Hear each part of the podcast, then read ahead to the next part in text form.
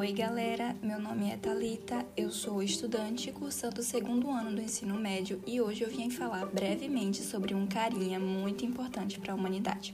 Ninguém mais, ninguém menos que ele, Isaac Newton, físico, astrônomo e matemático inglês. Mas quem foi Isaac Newton? Então, no mesmo ano em que a humanidade ficou sem o brilho de Galileu Galilei, acendia-se aquela que seria uma das inteligências científicas mais luminosas de todos os tempos. Em 1642, nascia na Inglaterra Isaac Newton. Todos conhecem seu nome e o associam rapidamente a uma certa maçã que teria caído da árvore e o inspirado a explicar como e por que tal queda acontecia. Verdadeira lendária, a cena singela de um fruto caindo se tornar o ponto de partida de uma revolução científica retrata a grandeza da ciência em sua simplicidade e elegância. Sobre suas inúmeras histórias científicas, Newton publicou em 1687 sua grande obra, Princípios Matemáticos da Filosofia Natural. Os Princípia apresentavam a lei da gravitação universal, que explicava o porquê de as maçãs caírem.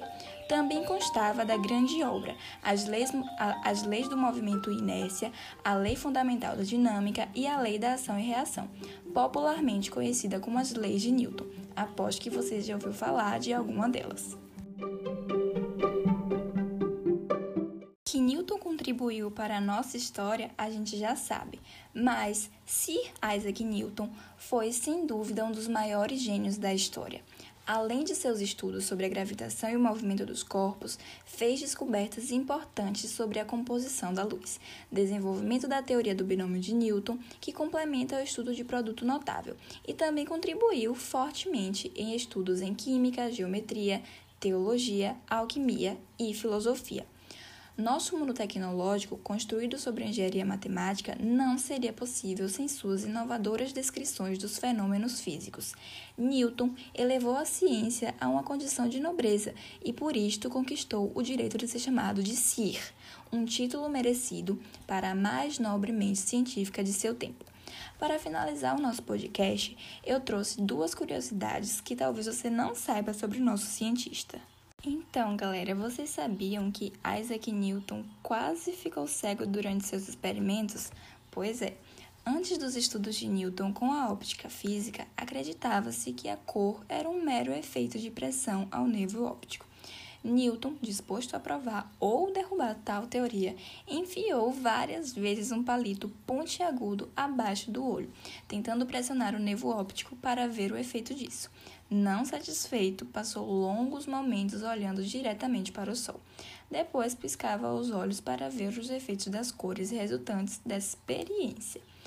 O resultado foi uma cegueira temporária que só voltou ao normal após passar três dias em um quarto escuro.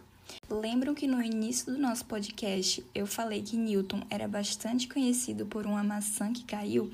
Pois é, galera, não foi uma maçã, foi muito trabalho.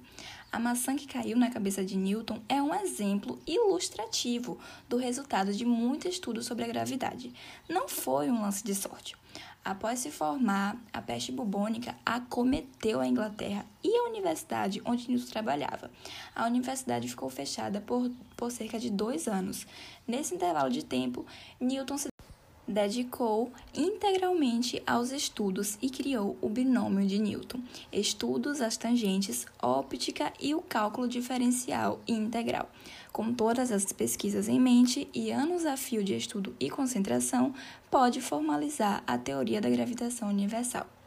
Então, galera, esse foi o nosso primeiro podcast. Eu espero que vocês tenham gostado e até a próxima.